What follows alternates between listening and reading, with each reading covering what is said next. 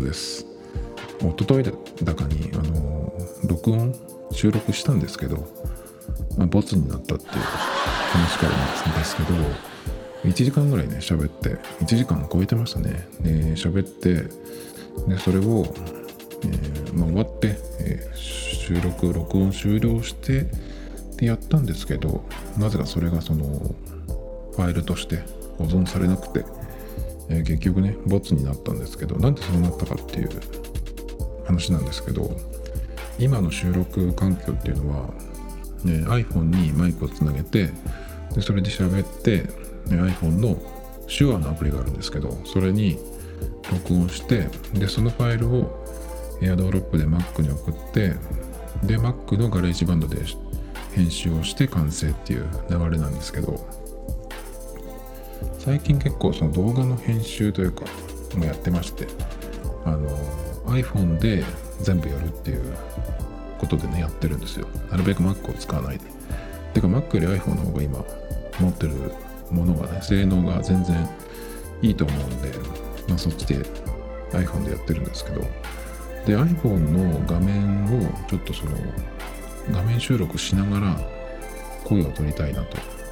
それとかあとまあ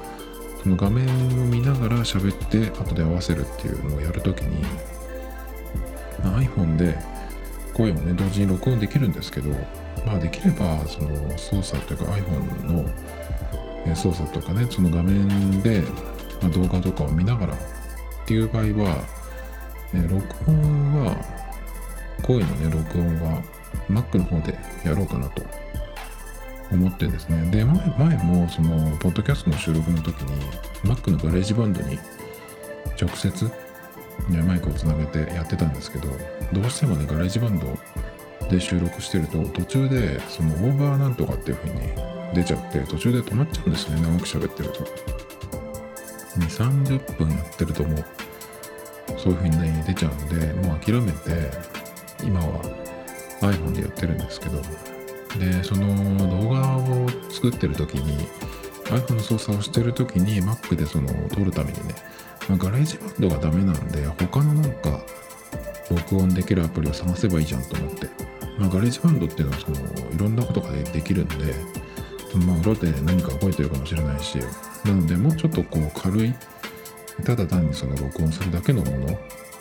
があればなと思って探したらですねえー、iPhone じゃなくてその Mac の中にボイスメモっていう iPhone にもあるアプリが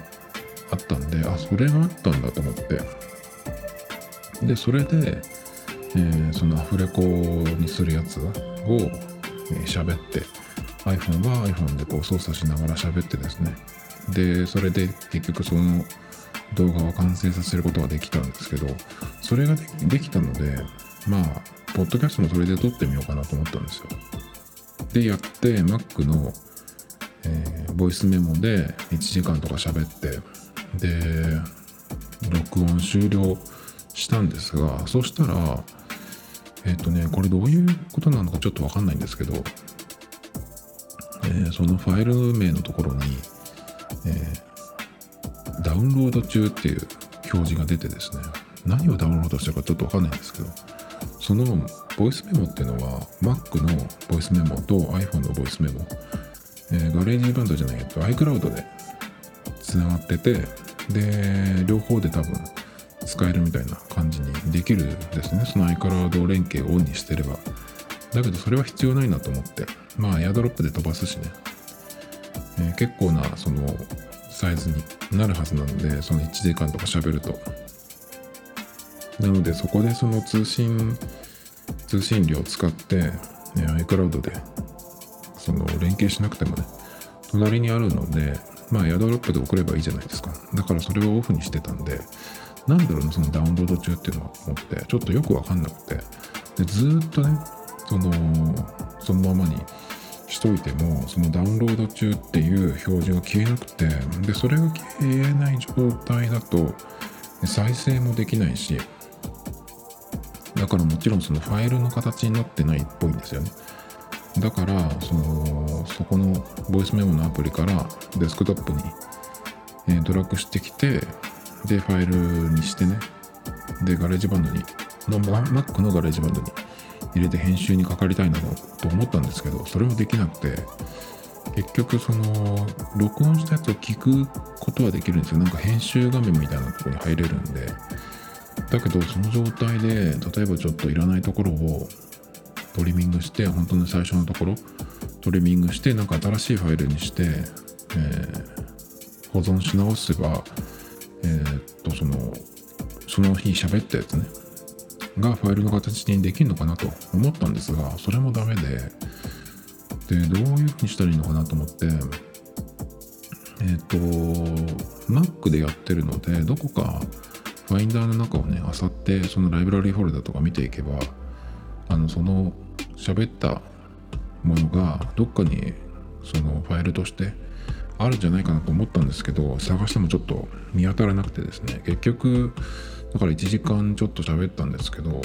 まあボツにしてもうそれはもう消しました。だからもう Mac で長時間喋るっていうのは結局ボイスメモもダメだし GarageBand でもダメなんで GarageBand はね最初は良かったんですよ。だけど途中からなんでかわからないけどそれができなくなっちゃって。っていうことでえー、1時間くらいに喋ったんですけど結局その1回分ボツにしたっていうね、えー、とこでかなり残念なことになったんですけどなんでですかねちょっとだけどまあ動画のナレーションぐらいだったら多分いけるんじゃないかなっていうのもあるしあと仮にね今回みたいなことになってもそんなに長くそのナレーション撮りって時間使ってないので、まあもう一回やればいいやっていうのもあるのでね、まあそれはちょっとまた Mac で撮ればいいかなと思うんですけど、まあなんせ Mac のちょっと、ね、スペックもね、ね、そんなにないし、かなり古いやつなんで今、2013年のモデルのをまだ使ってるので、まあ他には別に問題ないので、その、なんだろうな、iMovie で長い動画を撮るとか、撮るじゃん作るとか、あと書き出したりするときに結構でかいサイズだと、まあ、ファンが回って時間もかかるので、そういうのをまあ、最初からやらないんですけど、まあね、それ以外には全然問題ないので、まあ今までずっと使ってきてるんですけど、ね、本当にもう今年は買わないとなって、なんかもうこの2、3年ずっとやってる気がするんですけど、まあ、あれですね、今は、キーボード問題も解決したし、USB-C にしなきゃいけないですけど、いろんなものをね。まあ、それはアダプターかハブを1個買っとけば、なんとかなるんで、まあ、13インチが出て、その選択肢もね、かなりちゃんと、えー、してる状態なんでようやくねそのこれっていうのを変えるような状態になったっていう感じですけどね。ここ数年はやっぱりキーボード問題もあるしかなり遡るけど2000えっと12インチの MacBook が出た時に本当は今11インチを使ってるので Air の11インチを使ってるのでそのサイズ的にもそれがベストだったんですね。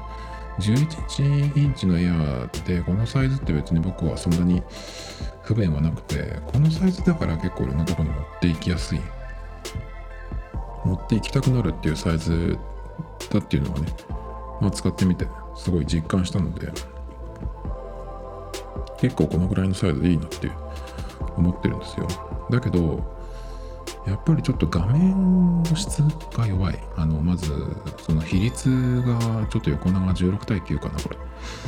なので、ちょっとね、その Web 見ててもそうだし、他のなんかアプリを使ってる時も、ちょっと縦が短いので、そこがちょっと使いづらいなっていうのと、何よりやっぱレティナディスプレイじゃないんで、そこがちょっとね、辛い。あの、これを使い始めてすぐにすごくこう、目とか肩があの疲れるようになってで結果的に、まあ、Mac を使うよりも iPad とか iPhone でいろんなことをやるようになったんですね。なのでこのサイズで画面さえまず良くなってくれればなと思ってたんですよ。そしたら12インチの MacBook が出てきたんですけど、まあ、かなりがっかりであの12インチが出るときにえー、とこれもかなり遡る話になるんですけど MacBook じゃなくて PowerBook の時代かな？PowerBook の12インチ12.9インチっていう小さいやつがあったんですけどそれが今でいう MacBook Pro みたいなやつでその小さいけど、えハイスペックっていうだからそのクリエクリエイターの人とかがいろんなとこに持って行ってそれでこうまあサイズは小さいけどそのいつも使ってるアプリケーションとかね何でもその使って、えー場所を選ばず作業ができるみたいなね。すごいそういう、えーいいマシンがあったんですけどだからそういう感じでやつが1個ね出ないかなと思ってたんですけど全然その逆であの12インチが出た時に CPU もなんかそのモバイル用の、えーかなりそのセーブしたやつ普通のその MacBook Pro なんかに比べるとだししかもその一番ね勘弁してくれよと思ったのがポートが1個だけ。しかもそれは電源をつなぐのもそれと一緒なんでだから今までのその MacBook 今の MacBook Pro とかもそうですけど電源は電源であるじゃないですか。あ違うか。今もう MacBook は USB-C か全部。だからそうなるまでは電源は電源専用のそのポートっていうのがあってそこにあのなんだっけ MagSafe とかをつないででそれ以外に、え 3.5mm のイヤホンジャックがあり USB-C USB-C じゃない USB-A か。それが2つとか3つ。まあ最低2つはついてますね。今これも、えついてるし Thunderbolt はついてるんだっけかな。なんかもう1個あるんですよね。だからポートが一応まあ USB-A が2つあってもう1個なんだかわかんないやつがもう1個あるので一応3つついてるんですよね。だけど、えー12インチの MacBook が出た時にはあれでね1個だけっていう。それじゃあどうすんだよって感じでだからハブを買わなきゃいけないとかっていうことになりでしかもそれをやってもそのスペック的にはかなり抑えられてるんでちょっとその小さいサイズで Mac これ1台だけにしたいっていう人にはねまあ全く選択肢に入らないっていう感じで。でもちろんその時にあのキーボードがあの変なキーボードペチペチキーボードになっちゃって。でそれが結構続いたんでもう MacBook その12インチのサイズ？まあ、それだけだったんだけどもうそのサイズのものでもう個人的にはそのまともなものはないっていう風になっちゃったんで。じゃあそのもうサイズを割り切って外には持っていかないっていうことにしてそうするともう MacBook Pro になるわけですけど13インチか15インチか今まではねそれまでは。そうすると、えー結局そのポートは2つとかえー電源使うと1個になっちゃうってやつね。それもちょっと嫌だなと思ってたんだけどえーあとは何かな。まあキーボードかとにかく。っていう感じでちょっとね買えないよこれじゃあって感じになってて iMac にするかとか思ったんだけどえっとノートブックノート型からデスクトップにするとかなりいろいろそのなんていうのかな環境が変わるんですよね。ポートとかそういう拡張に関してはかなりスペックもそうですけど上がりますがまず一番下のモデルがハードディスクっていうことでそういうの辺もちょっとなんか嫌だなっていう感じ。も最初から全部 SSD にしてほしいなって思ったんですけどなんかハイブリッドのやつがありましたねなんていうの呼び方だっけかな。はいあの SSD ととあとハードディスクの両方両方入ってるからだかな。なんかそういういいとこ取りしたみたいなやつもありましたね。であと何よりねやっぱ電源がそのバッテリーを持ってないということであの常に電源をつないでなきゃいけない。っていうことは場所が決め決まってしまう。家の中でねどこで使うっていうのは。まあ大体同じ場所にいつもあるんだけどそれでもやっぱりノートを使ってる。人にとってはまあ動かせなくなるっていうのはちょっとだいぶいろいろ考えなきゃいけない。っていうのもあってまあもろもろあってね。ああとそれと入力デバイス。キーボードもそうだしあとマウスなりトラックパッドも、えー電池を充電したものを使わなきゃいけないっていうね。ちょっとそれもかなりまあ充電なんてねまあ1ヶ月に1回とかそのぐらいでいいと思うんだけどだからそんなに多分ね気にしなくていいと思うんですけどまあちょっとそういうのもなんかついでに嫌だなっていう風になってたんで結局だから iMac も変わらずずっとこのまんまで来てるんですけど。でまあようやくその16インチが出たあたりでねそのちゃんとしたやつがやっと出てきたので。で13インチもうちょい小さいの出るかなっていうことでちょっと待ってて、まあ、結局出たんだけどまあ16インチの方がいいんじゃないかっていうことになってですねまあ今のところは16を買おうかなっていうふうになってるんですけど。まあだけどそこまでねそのバックでいろいろやるっていうわけではないんで一応 GarageBand もこれでちゃんと動いてくれてるので、まあ、そこがもしダメだったらすぐに買ってますけどそこはなんとかなってるっていうことでまあこのまま持ち出せるっていうねやっぱこのサイズっていうのもやっぱ強いのでまだ使ってるんですけど。まあねそろそろ買わないとなってだからそれを買い替えるとかなりまあ録音 Mac での録音だったりとかいろいろかなり快適になると思うの、ねまあ、それは一部の解決策ですかね。トミトタイム・ポッドスト・イ・ノ・オ・タイオリは、インスタグラム・アカウント、トミトタイム・マ・デ・ダウゾ。何にせよ、その、Mac のね、ボイス面も。あのぐらいのものもちょっとこうまともに使えなかったっていうのはねかなり何が原因なのかマシンスペックなのかわかんないですけど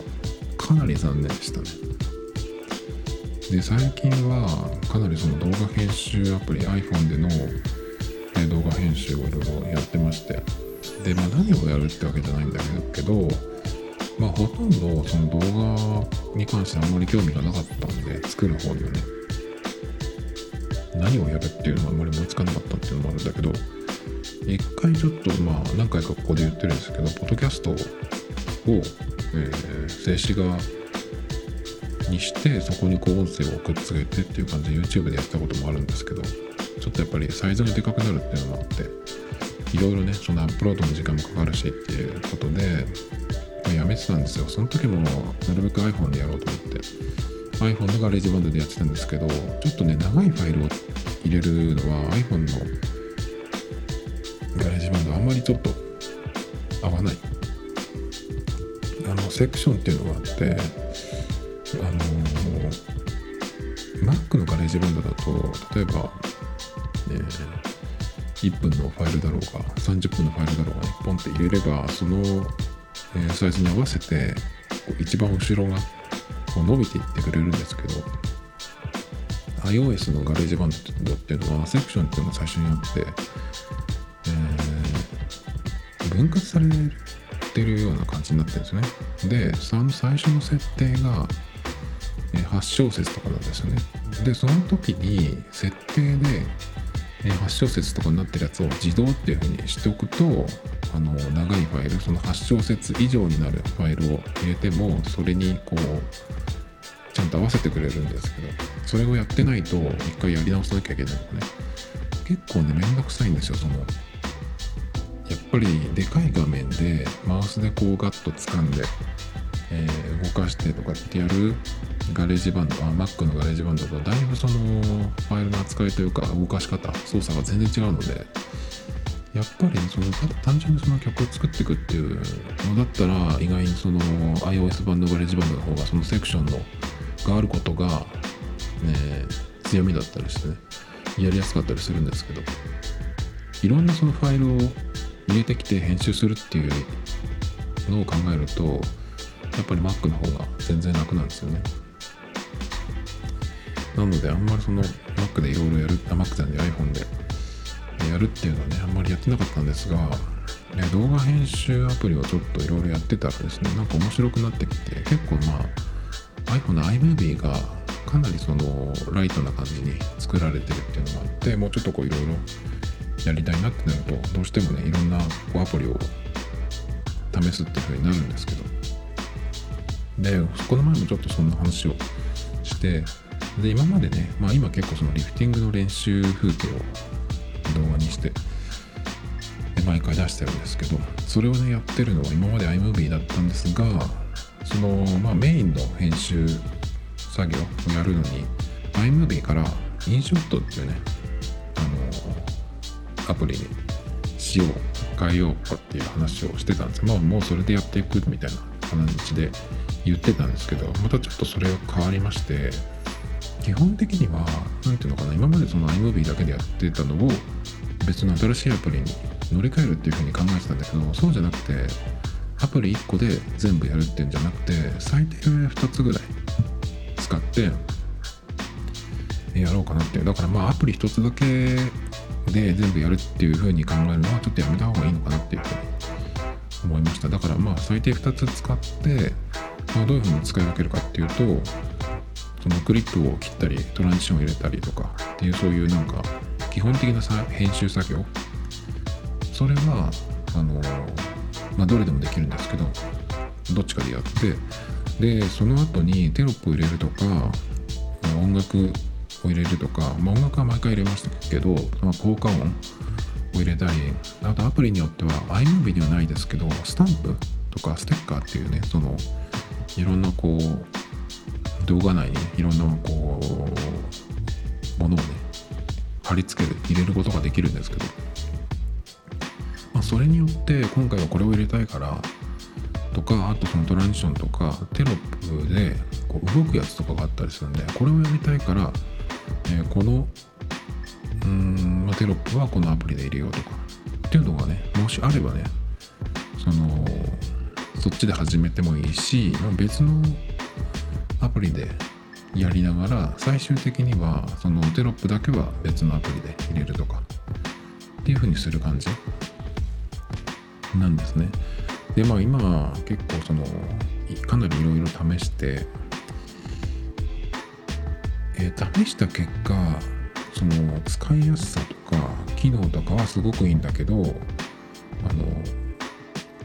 iOS の iPhone の中のファイルアプリにアクセスできないっていうことでボツにしたっていうのもあったりするんですが、1個だけにするんじゃなくて2つ使えばいいじゃんっていうふうにね最低2つはこ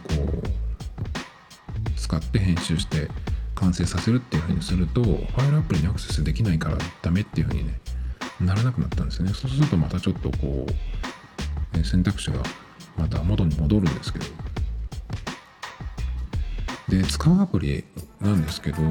まあこの間その話をした時には結局インショットってアプリが良さそうだっていうかその自分が使いたいやつが、えー、あったので、まあ、それを使ってでそれがね確か、えっと、年間課金にすると1400円かな。でまあ1400円だったら全然僕だったらいいかなと思うで、まあ、それを年間で課金して、ね、有料ユーザーにしてね、え使っていくかなっていうふうに思ってたんですけどえっとねインショットにはねちょっとどうしてもねあの残念というかこれができれば完璧なんだなっていうふうに思ってた痛いところがあってそれがピクチャーインピクチャーっていう動画の中に動画をこうもう一個入れるっていう例えばそのテレテレビで言うとワイプなんて言ったりしますけど VTR が流れてる時にえっと下の隅の方にそのスタジオにいるタレントさんがリアクションしてるっていうのがあのちっちゃいねその画面に。映ったりしますけどああいうような形にねできるんですね。しかもその下に、えー、ちょこっと置くだけじゃなくてまあ自分のね好きなとこに置いたりとかあと縦に分割したりとかねいろんなそのやり方があるんですけど iMovie ではそれができるんですね。だからまあ iMovie でそれをやってもいいんだけどインショットではねそれがないんですよね。だからちょっと課金するんだったらうーんインショットじゃなくてもってちょっと思い始めたんですよでインショットで僕が使いたいのと思ってる機能っていうのはまあ大体無料でも使えるんですよ。だからまあインショットはそのまんまにしてえっ、ともう一個ね試してたブローっていうね VLLO って書いてブローってブローかブローかは知らないですけどブローかな。っていう方があるんですけどこっちにね課金しようかなと思いました。こっちはねピクチャーインピクチャーがあるしあとかなりまあいろんなその課金することで、えいろんなものが使えるようになるんでそのそうするとかなりその、え無料で使うっていう前提で考えてるよりかはだいぶそのねできることというか、まあ、そのアプリの魅力みたいなのが変わってくるんですよ。で課金に関してもインショットの場合は1400円で1年間なんですけどブローの場合は1220円で永久に使えるっていうやつなんですよ。まあ永久って言ってもまあ、こういうアプリって、まあ、OS が変わったりとかアプリもいつまでやるか分かんないじゃないですか。だからまあとりあえずねどっちを使ってもまあ1年ぐらい。自分がその1年後に違うアプリを見つけてそっちに移行してるっていうことももちろん全然あり得るのでまあ1年ぐらい使えればいいんじゃないっていう感じでとりあえずそのまだ課金してないんですけど、えーブローの方にね1220円で、えー払ってでインショットをそれをですね、えー日本語特に日本語のテロップでこのそのアクションというか動きをさせたいとかっていう時に入れて使おうかなっていうふうにそういう感じになりましたね。だけどねそう考えた時にまたちょっとね あのいいアプリを見つけてしまってそれがねえビアビアん？なんていうやつだったかな。ちょっと忘れちゃいました。えっ、とここにね僕ちょっとね、ま、メモがあるんですけど VIAKAMER って書いてビアカマーっていうものかな。多分これね間違えてると思うんだよね。綴りを。あビアメーカーかな。ちょっと忘れちゃいました。あのリンクはちゃんと貼っておきますけど。でそれがね結構良くてこれはねどこ探してもそのえー課金するところが見つかんないんで多分完全無料のやつなんじゃないかな。でもインスタの会社が作ってるとかそういうやつじゃないんですよね。インスタグラムが作ってるアプリもあってそれも結構良かったんですけどこれがねかなり良くてえっと日本のものじゃないっぽいんですね。ブローとインショットは多分日本の会社かなんか作ってるんじゃないかなと思うんですけどこれがねちょっと新しく見つけたやつがすごいなんかいい感じでまずその日本のものじゃないっていうところでかなりセンスがいい感じがします。日本のものだったりしてね実は。ねちょっとそのねえブローとインショットはなんとなくその似てるんですよ。アイコンも両方赤だしね。割とそのこういう多分その動画の編集ソフトのトレンドみたいなのはあると思うんですけどそれその2つは結構似てるんですけどこのもう一個の新しいやつはちょっと違うんですよ。でトランジションとかもその中に、えーブローとそれからインショットにはないやつもあったりしてでも少ないわけじゃないしね。だからその iMovie みたいに完全無料だけどなんかそのシンプルでいろんなその使えるものが少ないっていう感じじゃなくてなんだったらインショットとかブローぐらいあるんじゃない？でそのその中にないやつ？その2つにないやつもあったりするんでちょっとねこれで一回一度次に何か作るときは作ってみてでそれからえっとブローの方にお金を払おうかなと思ってるんですけど。まあねあとはだからその使うために素材ネタを考えないとっていうことで今はね結構こういういろんなアプリを試してでしっかり何かその1個ねまとまった時間の動画を作るっていうそのなんか作るのが面白くなってきちゃってなんだろうねこれはなんかプラモデルを作る感じなのかなプラモデルやらないんですけどなんかそういうその作ることが面白くなってきたみたいな。でそれもかなりそのいろんな、まあ、トランジションでもそうだしテロップの入れ方でもそうだしその他のエフェクトとかでもそうなんですけどいろんなものがあるので、まあ、一通りなんかこれはこういう風に使うみたいなねなんか自分なりにその、えーどういう風に使うかみたいなのをできてくるとそのアプリの使い分けみたいなのもはっきりしてくるのかなっていう感じ。だからどれをメインにするか。で何がこのアプリは強いからこれを使いたい時には、え一度ねそのメインのやつである程度その組んでそれを書き出してでそのもう一個のアプリに入れてそれでこう付け足して完成させるみたいな。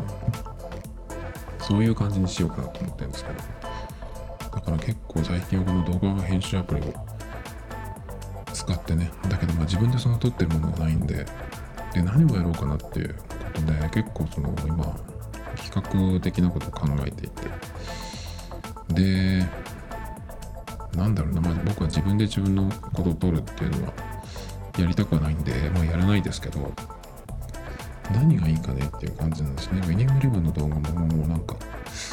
そんなにウィニングイレブン自体がねもうちょっとやめたいんであんまり僕はもう2000今2020年版なんですけど2021年版もう絶対やらないって決めてるんですよ。19年の時にも同じこと言ってたんですけどもうやっちゃってしかも2020年になった時にはちょっとねその課金もしちゃってるんでバカですね。だからねまあこの今シーズン、まあ、もうヨーロッパのシーズンも終わるし本当だったらユーロ2020っていうそのヨーロッパだけのワールドカップみたいなねナショナルチームの大会があるんですよ。4年に1回やるやつ。それがもう早々にやっぱりこの状況で来年に延期するっていうことが決まってるので今年はやらないんですよね。でウィニングイレブンもそのユーロ2020確かライセンスを取ってるのかなんかでこの時期にねそのなんかやりますよっていうゲームの中でね。やりますよって言ってたんだけどもうこうなっちゃったんで結構ね大変じゃないかなと思うんですけどその運営もね。ここでこういうガチを使ってまたカモにコインを買わせてみたいなねことを考えてたと思うんですけど。どうなんですかね。まあでも正直選手をそういうなんかガチャで買ってもただの人形なんでねどうせ。あの強い選手と言ってもあのまず、えー、大前提として自由に動かせるって感じじゃないんで。だからまあもうやってもしょうがないなと思ってね。かなりそのゲームからは離れていきたいんですけど。ていう感じなんで、まあ、何を撮るかなっていう何をその動画にするかなっていう感じなんですけど今一個考えてるのがえっと昨日だっけかなあのレコメンっていうラジオ番組がありましてそれにあの日向坂のね加藤さんって面白い人が出てるんで結構その曜日を中心に聞くんですけどでその中でこれ毎年やってるみたいなんですけどあのー、顔だけ総選挙アイドル顔だけ総選挙っていうのをやってるらしいんですよだからその歌がどうとかダンスがどうとかね。あとは何だっけ。握手会の時に対応がどうとかそういうことを抜きにして顔だけっていう。で、えー、投票するっていうやつがあってなんか結構何年何回かやってるらしいんですけど。でそれがえっ、ー、と昨日発表されたんですよね。加藤さんがね2位になったっていうねすごい快挙を成し遂げたんですけど。でそれを受けて、うん、それをネタにしてねえっ、とこの飛びドとタイムズ的に、顔だけ総選挙を勝手にやろうかなと。で20位までやってえー、それをやろうかなって。まあでそれをやるにあたってまあそれはただ単にその動画のネタなんですよ。そうすると、えー、それを動画にするにはまずいろんなその20位までのカウント？カウントダウン？をやるっていうことで、まあ、いろんなその文字の要素も入れるし、え写真？顔写真もいっぱい使うしでそれをどういうふうに見せるかっていうのもあるしあとはそれをこう読み上げていくのにまあそういうランキング形式なんでちょっとこういうふうに自分で喋るんじゃなくて読み上げのやつっていうのをやろうかなと思ってましてでそれがね結構ね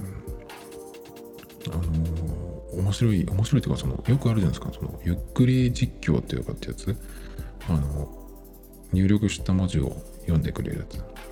それの日本語版のやつですか。あれがね結構なんかどうすればいいのかなと思ってたんですけどそしたらアプリであって、えー、それがね今僕2つぐらいインストールしてどっちもねいい感じに使えそうなんでそれを使って読み上げてでじゃあ誰の声としてやるかっていうことなんですけどそれはまあまたそれでねなんかキャラクターを用意してっていう感じでまあそれで1個取ろうかなと思ってます。でそれとねあの顔だけ総選挙っていうのは可愛いとか美人とかっていう選び方なんですけど一個ねその YouTube の動画的にこれ良さそうだなっていうネタがもう一個それのねなんていうのその派生であるんですけど変顔の？面白い人。変顔総選挙。でもそんなにね正直いない。もうトップ3ぐらいが僕今ちょっとちらっざざっとやってるんですけどもう1位は決まってるんですよ。でトップ3ぐらいかな？っていうふうになりそう。トップ本当は10ぐらい少なくてもトップ5にしたかったんですけどちょっとね上の3人がねちょっと図抜けててあと他の人たちがねなんか大体同じなんですよ。同じに見えちゃう。だから総選挙とかっていうことじゃなくてなんか別のその呼び方をつけるか、まあ、無理やりトップ10とかっていうふうにしてあと何を選んでくるかっていう感じなんですけど。っていう感じでちょっと2つぐらいはムービーが作れそうですね。あとはまあいつものリフティング動画で何かしらその自分でこう、えー、ヘボいそのリフティングの様子に対して、えっ、ー、と、まあ、テロップをね、いつも英語で入れてるんですけど、それをもうちょっとちゃんとやると、なんていうのかな、その効果音とか、トランジションとかもうちょっとこう入れる感じになるのかな。でも基本的にはね、それは長回しで、えっ、ー、と、いいところをちょっとピックアップして、その日のっていうかまあ記録更新できたらそこだけをねこうパッと作ってとかそういう編集なんですけどまあだからそれをちょっと変えるかなって感じかなあとはですね、えー、今日喋ること。そうだね。まあボツになったっていうのとそれから動画編集アプリの前回の話の続き、まあ、結論またちょっと変わりましたよって話したね。あ、あとね、アプローチを外して、今まではずっと毎日つけていて、でしかも今年に入ってからは、あの3つのリング、アクティビティリングを全部さ完成させる、3つ閉じるっていうのをずっと続けてきてたんですよ。で、5月のある日にその今月の状況、まあ、全部閉じてるよ。ねって、まあ、自分でねいつも見てるから分かってるんですけど。で見て確認したらそのある日1日だけのしかも1時間分だけスタンドが達成されてなくてそれでねその連続記録が途切れてたんですよ。でもうちょっとなんかじゃあもういいやっていう感じになっちゃって。でもともと6月からはちょっともう夏は暑いので今年の夏は外そうっていうふうに思ってたんですね。ランニングの時だけつけようっていう風にしてたんですけどだけどもうそれを見ちゃってまあ5月の何日だっけな。20何日からえっともう外してるんですけど、まあ、外して今日の時点で10日ぐらい経ってると思うんですがでね外してどうかっていうことでまあそのちらっとその話をしたんですけどその時はねえっとまあそんなに大したことないかなっていう。あの、外に行く時に、まあ、アップローチをしてないっていうことで、あの iPhone で決済しなきゃいけないっていうことでね、わざわざ取り出さなきゃいけないっていうのがちょっとまあ、面倒っていう話と、それとまあ、うちにいても、アップローチをずっとしてたので、そうすると、Mac をパカッと開いた時に、そのアプローチをしてると、えー、あれです。そのロックをね、自動的に解除してくれるんですよ。パスコードを、パスワードを入れなくても。それがものすごいね、うちにいても便利だなと思ってたんですけど、それがまあ作動しないんで自分で打ち込まなきゃいけないっていう。まあそれはでもそこまでめんどくさくもないかな。でもあった方がやっぱり便利だけどね、どうしてもやっぱり夏は暑苦しいので、あの、ベタッとくっついてなきゃいけないいけないじゃないですか、アプローチの場合って。機能的にね。で、それをしかもその手首から外した時にロックするっていう機能もあるんでそれをやっぱりつけとかなきゃダメでしょうと思うのでねやっぱりその緩めにつけるっていうよりかはしっかりつけてないとダメなんですがそれだとねやっぱりどうしても夏は暑いので去年は我慢してつけました。で日焼けの跡もついててまだちょっとすら手首にその跡が残ってるくらいなんですけど、まあ、今年はねちょっとそれをやめて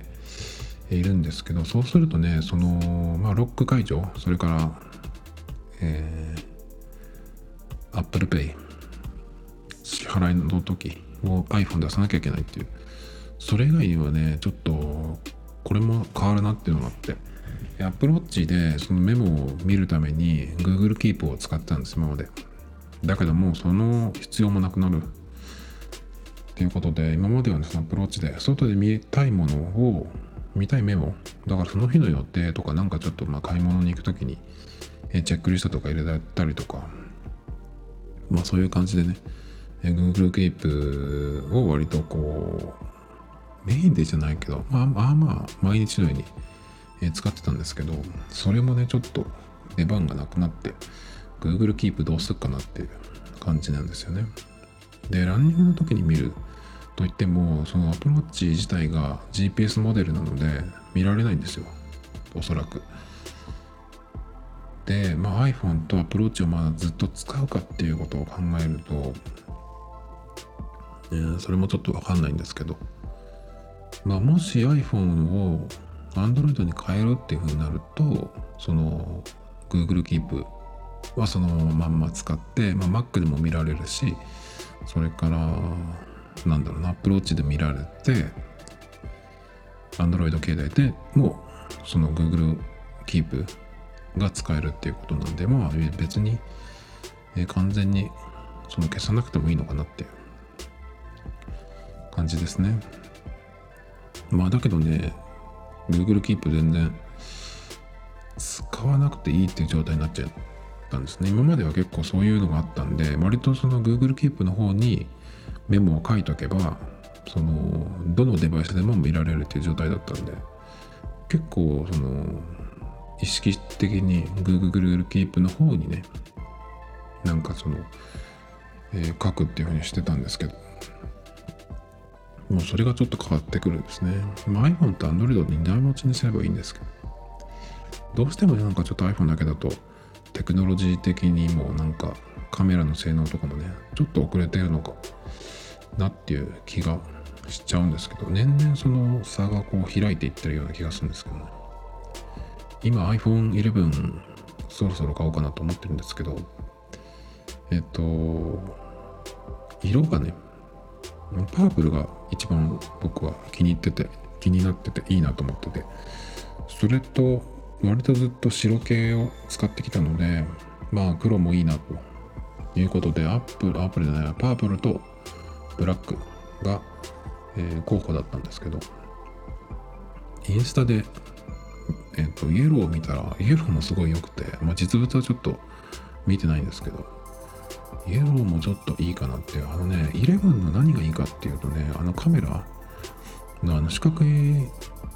ユニットのあの四角い形はちょっと好きじゃないんですけど、あとその四角い土台のところが透明になってるんですよね。11は。それがね、11 Pro とかもそうなってんのかな ?11 の方がだけど、レンズが2個なんで、その透明感がかなりあの強いんですけどそれがねちょっといいなっていう感じで。その透明感はあの色がついてる方がね色がはっきりしてる方が結構その発揮されてる感じなんでそれを考えるとイエローもかなりいいなって思ってきたんですけどただ iPhone 今3年目なんですけど今使ってるやつがね2年とかはまあおそらく間違いなく使うと思うので2年イエローでっていうとどうかな？っていうのがちょっとまあ思うとこですね。まあだからおそらくパープルかブラックになるのかなっていう感じですけど。あとね今日えっ、ー、とメルカリで買ったものが届いたんですけどそれは iPhone につなぐ、えー、アダプターでライトニング USB カメラアダプターっていうやつなんですけど USB-A を、えー、なんだっけその Lightning 端子のところに変換してつなぐっていうやつなんですけど KORG の microKEY っていう、えーキーボードを使ってそれを、えー MacBook につないで Mac のガレージバンドで使ってたんですけど iPhone の方で Inter-App Audio っていう機能があるんですけどそれを使うと GarageBand の中で iPhone の中に入っている他の音楽アプリそれをこうそれの音源を使って GarageBand の中でその曲を作るっていうことができるようになるんですね。でそれをまあそのなんていうの、 GarageBand だけでももちろんできるんですけどそのいろんな音色が使えるんだったらやっぱキーボードがあった方がだいぶその、えー曲作り結構面白くなるんだろうなと思って。でそのインターポーディオっていう機能でね、えー使えるアプリが結構僕がその入れてるアプリの中でこれが使えたらなっていうのが実は使えるってこともねまあ今更分かったんでじゃあちょっと本気でねその iPhone で曲作るっていうのをもうちょっとやってみようかなと思って今のところ今まではその iPhone での GarageBand で作るっていうこともあったんですけど割となんかその簡易的というか適当にパパッと作るっていうような形の作り方だったんですよね。だけどこのいろんなその音源が使えるっていうのと、えーもしキーボードがつなげたらっていうことを考えるとねかなりちょっと変わってくるかなと思って。まあ今まで買ってなかったっていうのも不思議なんですけどまあそういう感じでね、えーお店に行こうと思ったところでちょっとメルカリも見てみるかって見たらですねちょうどあのー新品で間違えて買っちゃって出品しますっていう人が出していてしかもその方があの値下げしたっていうタイミングでちょうど見れたんで。でそれを買いましてで今日届いてですねかなり面白いんですよ。その iPhone にキーボードがつなげるっていうのがねまあこれの話はちょっと長くなるんで、まあ、どんなアプリを使ってるかっていうのとそれに関してのま問題というかね、まあ、困ったことも出てきたんでそれはまたちょっとね次回ぐらいに喋ろうと思うんですけどかなりねこれが使えるようになったことであの音楽作るの面白くなりそうですね Tomito Times Podcast. This program was broadcasted you, Anchor FM.